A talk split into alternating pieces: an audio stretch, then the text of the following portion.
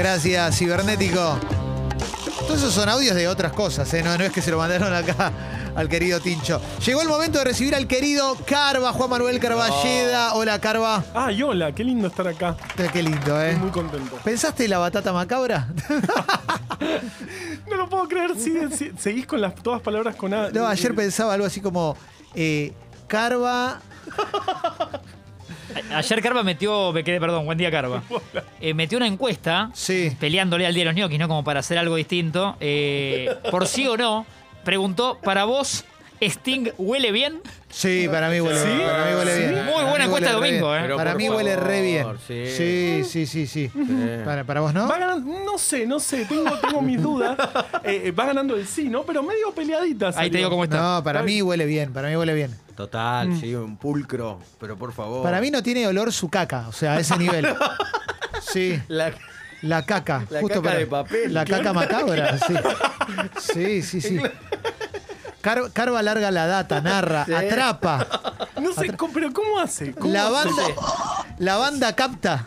La banda capta la data. No, no, es un talento. ¿Es un talento? No lo es sé. un don. Eso te lo da.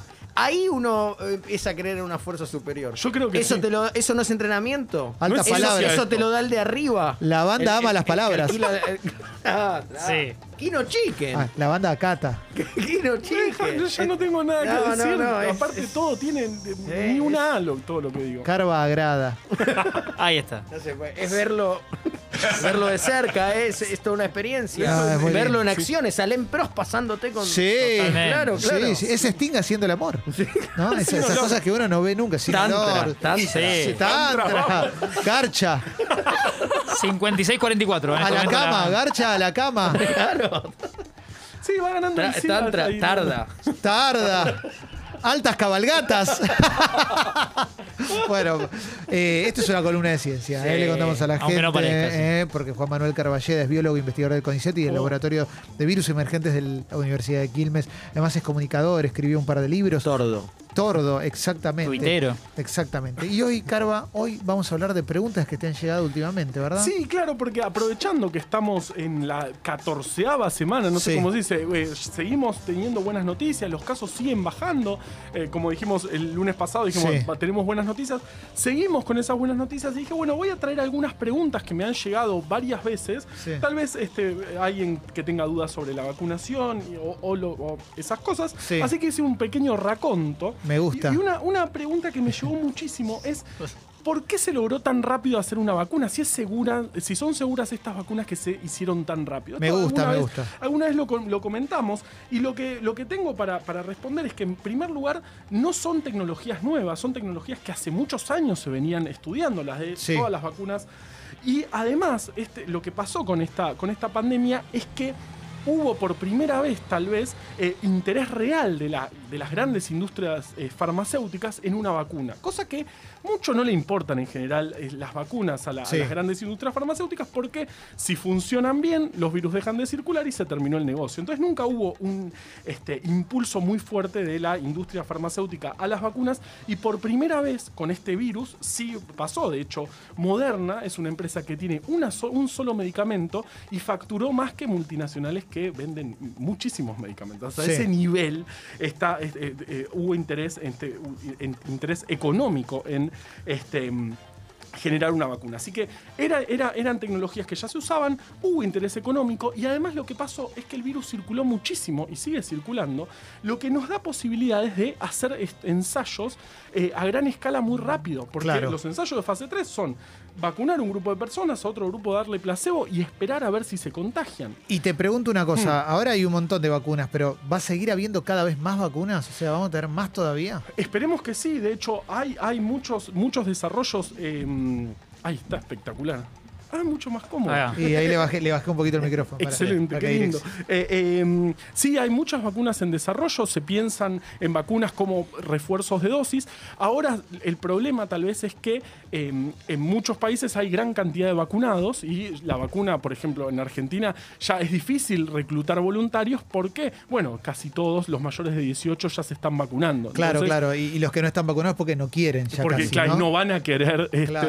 Tan- tan- tan- someterse a un ensayo. María. sí. Así que bueno, no es que no son tecnologías nuevas, no es que se está probando, sino que son tecnologías que ya existían hace muchos años, hubo un interés económico tremendo en, de- en el desarrollo de vacunas y además hubo mucha circulación de virus, lo que permitió estudiarlas rápidamente. Por eso Bien. tuvimos vacunas tan rápido.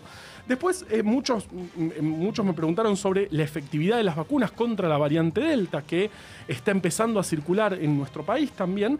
Lo que sabemos hasta ahora es que todas bajan un poco su efectividad contra, contra la variante Delta, pero la efectividad contra los casos severos de la enfermedad siguen siendo muy fuerte. Y esto lo vemos, por ejemplo, en Inglaterra, donde hubo una explosión de casos por esta variante Delta y no vimos tantas hospitalizaciones porque, bueno, eh, eh, Inglaterra es un país muy protegido por la vacunación. Así que Sí. baja un poco la, la efectividad, sigue, siguen, siguen, siguen funcionando muy bien contra la- los casos más severos.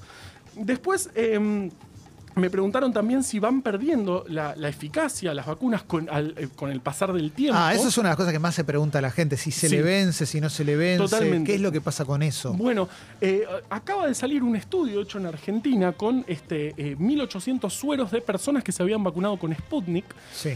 Eh, a 180 días. Ya tenemos datos de seis meses Claro. después de la vacunación. Eh, y lo que se observa es que hay una caída de anticuerpos, pero no, o sea, de anticuerpos totales contra el coronavirus, que eso se miden en, en la sangre.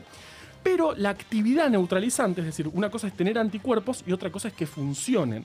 Por un lado se mide la cantidad de anticuerpos y por otro lado se mide si esos anticuerpos son capaces de neutralizar, de frenar al virus de alguna manera. Sí. Eso se agarra, el suero, se agarran los anticuerpos, se lo mezcla con el virus y se, y si- se ve si sigue o no teniendo capacidad infectiva ese virus en cultivo. Sí. Y lo que se ve es que 180 días después la, la- la, mm, capacidad neutralizante de esos sueros sigue intacta. Así que al parecer todo indica que no baja, eh, eh, la, digamos, no baja la protección Claro. al correr Carva, el tiempo. Carva me va a entender porque es súper futbolero. Sí. Es como cuando te echan a uno jugando al fútbol, pero los días que quedan corren más. Claro. Y terminan emparejando Muy esa, bien. esa mermita Me gustó, me y gustó. hasta mejorando el rendimiento. Sí. Y no, no, bien. lo que no merma es el Cubriendo al no compañero. Exactamente, cubriendo el anticuerpo que se fue. Exacto, lo que, encanta. lo que pasa es que hay, hay un refinamiento de alguna manera de esa respuesta. Al principio es muy, hay mucha cantidad de anticuerpos, después van, van bajando, pero la capacidad neutralizante Sí. sigue intacta. En Así que- le dicen teamwork. Es un Excelente. término que se usa. Excelente, excelente. Pero, y si la pensás a- más a largo plazo, viste, no sé, la vacuna de la fiebre amarilla te dura 10 años. Ponele o después, o ahora creo que para toda la vida, no sé bien cómo era, pero esto tanto no se puede saber. Tanto no se puede saber porque no tenemos datos a, ta- a tan largo eh, plazo, digamos, porque recién empezamos a vacunar. Lo que sí es que se ve que las- eh, las células encargadas de la respuesta a, ma- a largo plazo, a, a- a, qué sé yo, años, de eh, décadas, sí se prenden, sí se activan con la vacunación contra el coronavirus. Así que podríamos pensar que es una vacuna que dure mucho, aunque también se están hablando de terceras dosis, de refuerzos de dosis. Eso también me lo preguntan mucho. Eh, en particular me preguntan por Sinopharm, que, es eh, una vacuna inactivada y, por ejemplo, eh, Brasil y Uruguay están pensando en una tercera dosis de refuerzo. Aún en nuestro país no se está hablando de eso, aún este, sí se está pensando, pero no hay noticias al respecto.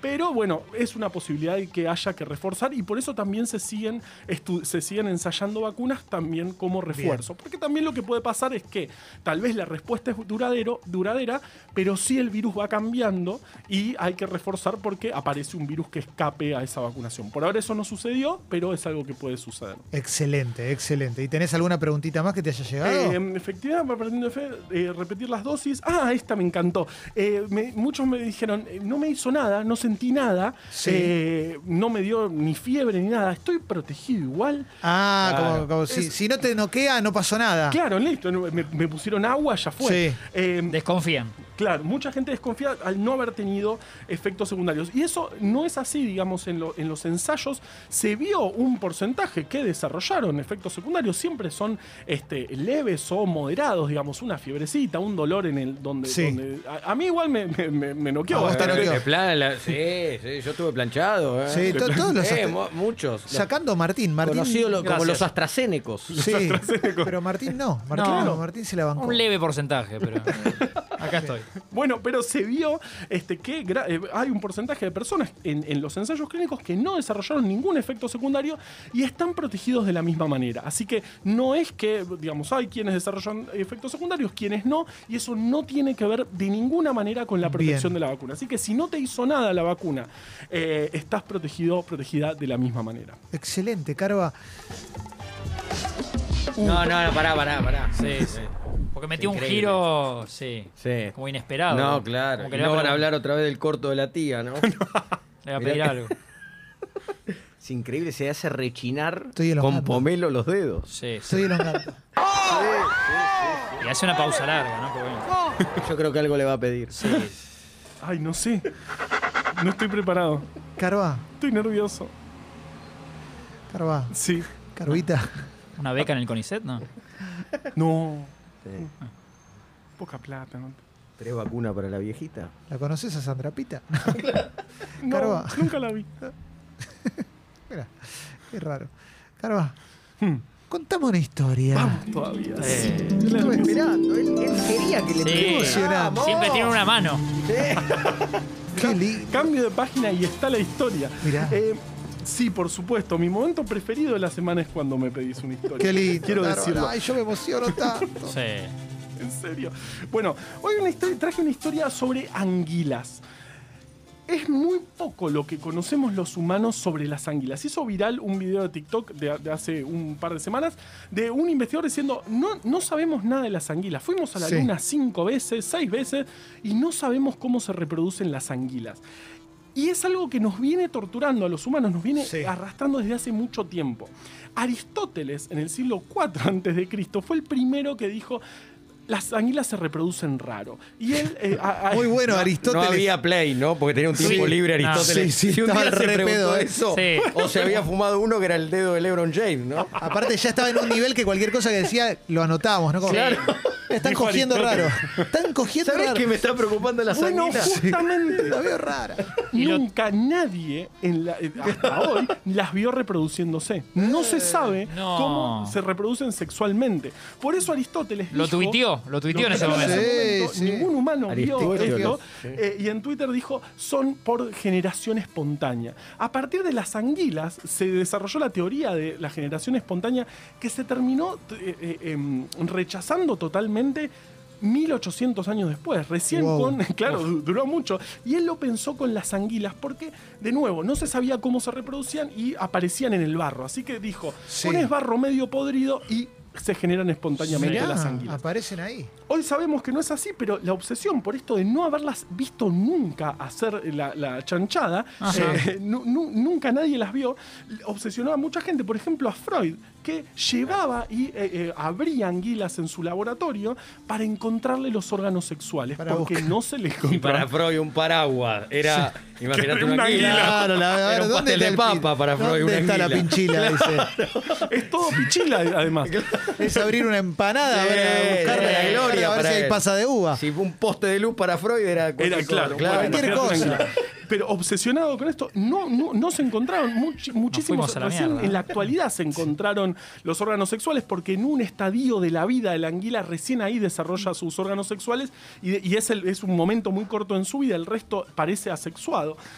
Además, en los 30 se, se trató de ver esto y se pusieron en un, en un tanque gigante muchas miles de anguilas. Al poco tiempo había una sola, son muy territoriales y pelean mucho, quedó Uh, una sola no, anguila. tremendo. Ah, Tremendo. Realmente para un puesto de laburo. o sea, Sí, sí. es Era terrible. como las pasos de ellas. Es terrible. Las paso de ellas. Sí, Era El las pasos de la anguila. tremendo. Y después, para colmo, cuando se empezó a poder eh, eh, ver por dónde van, se empezaron a estudiar con satélites, con imágenes, cómo es la migración, se encontró que migran en su vida alrededor de 6.500 kilómetros y terminan su vida en el Triángulo de las Bermudas. Esto me Van encanta. al Triángulo de las Bermudas y nunca más se sabe nada de ellas. No, Espectacular. no, no, no, no, esto No, es- no. la- esta me parece la mejor historia. Tope de gama, ¿eh? Impresionante. Claro. No se sabe cómo hacen el amor y van a morir. Y van a morir, a- se, se hunden en el ahí. océano, en, la- en el triángulo de, la Ber- de las Bermudas, y de ahí emergen las nuevas anguilas que son muy chiquitas, son grandes. eh, una Ah, de ahí anguila- aparecen nuevas Ah, anguilitas. claro, totalmente. Lo que hace, su, Ah, su no. ciclo termina en ¿Cómo no el hicimos? triángulo de las Bermudas. Hay Ahí hacen, una, hacen supuestamente puesta de huevos Sí. eh, masiva y a partir de ahí emergen. Los dos huevos. Sí. Y a partir de ahí emergen estas pequeñas anguilitas que hacen todo un camino de 6.000 kilómetros, vuelven a. El camino de la anguila. como Sí, Paulo. Coelho. Pero tengo una pregunta con respecto al, a cuál es la condición que tiene el Triángulo de las Bermudas. Porque digo, a mí me decís eso y pienso en aviones que se perdieron, barcos que desaparecieron, etcétera, etcétera. Pero ¿cuál es la condición real de esto? O sea, Bueno, que- mucho no lo sabemos, sí que es un lugar, un mar, eh, el mar ahí es muy profundo.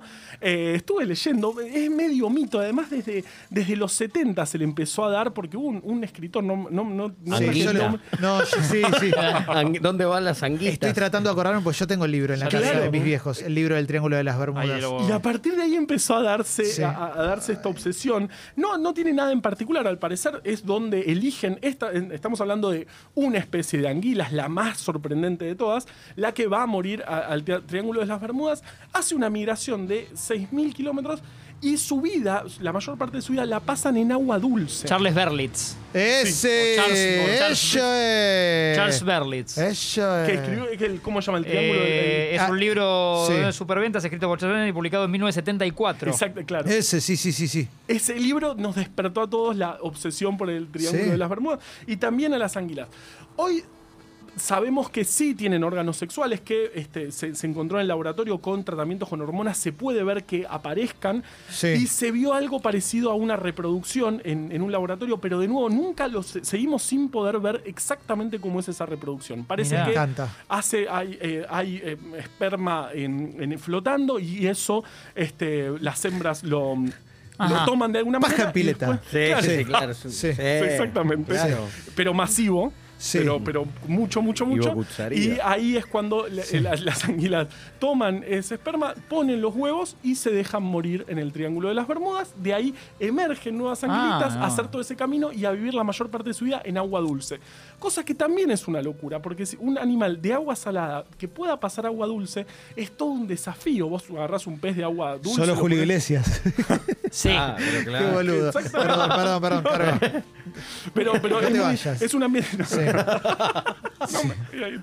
Es un ambiente muy distinto. Si vos agarrás un pez de agua dulce y lo pones en agua salada, muere a los minutos. Realmente que puedan hacer esto. Pone agua dulce, agua salada, dale. ¿Qué te cuesta, papi? Dale. Que además salió, más rico. salió con. Graciela Borges, la anguila. Sí, es verdad. Excelente, claro. Bueno, eh, eh, eso es la historia de las anguilas.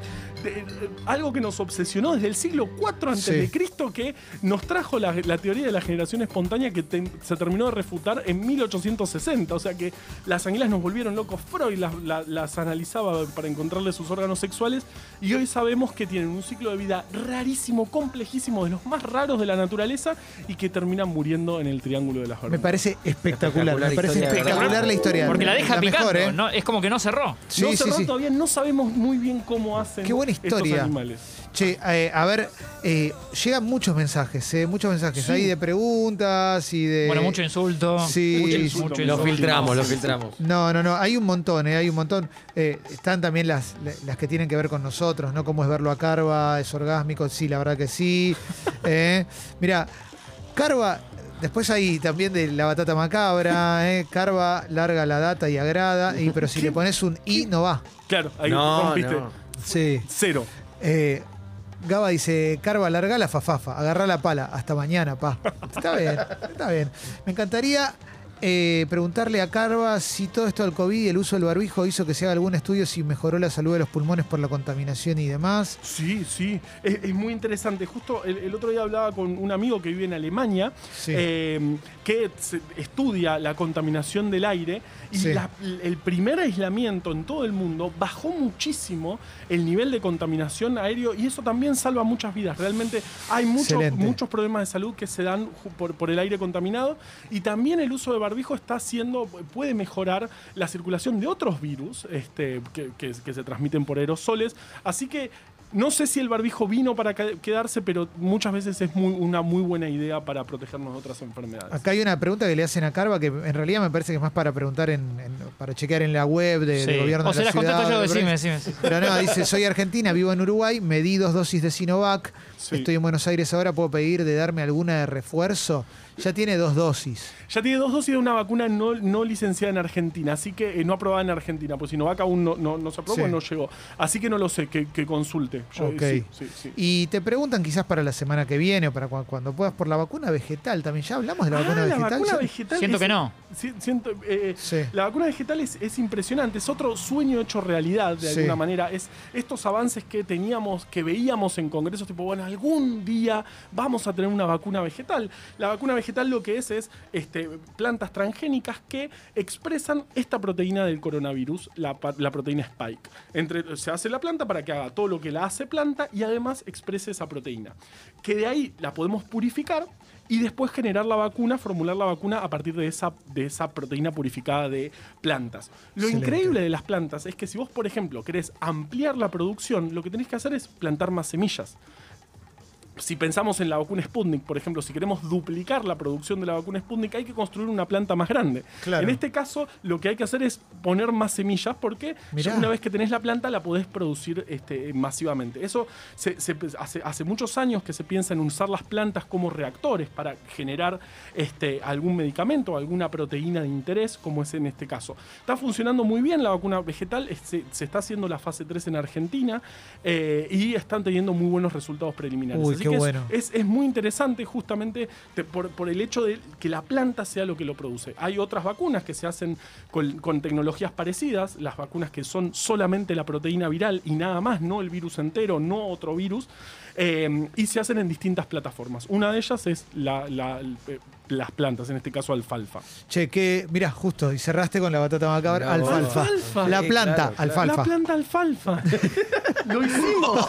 Lo hicimos juntos. Fin de año terminamos hablando todo así. No, a no. fin de año. Un programa entero. Qué capo Carva. Carva, gracias una A vez ustedes más. son eh. lo más. Tremendo lujo la columna de Carva que la vamos a subir al canal de Expreso Doble. Acordate eso. Sí. Ahora el canal es el Expreso Doble. todo, y obvio, por supuesto. Un ídolo. El mejor de todos. Pasarla bien.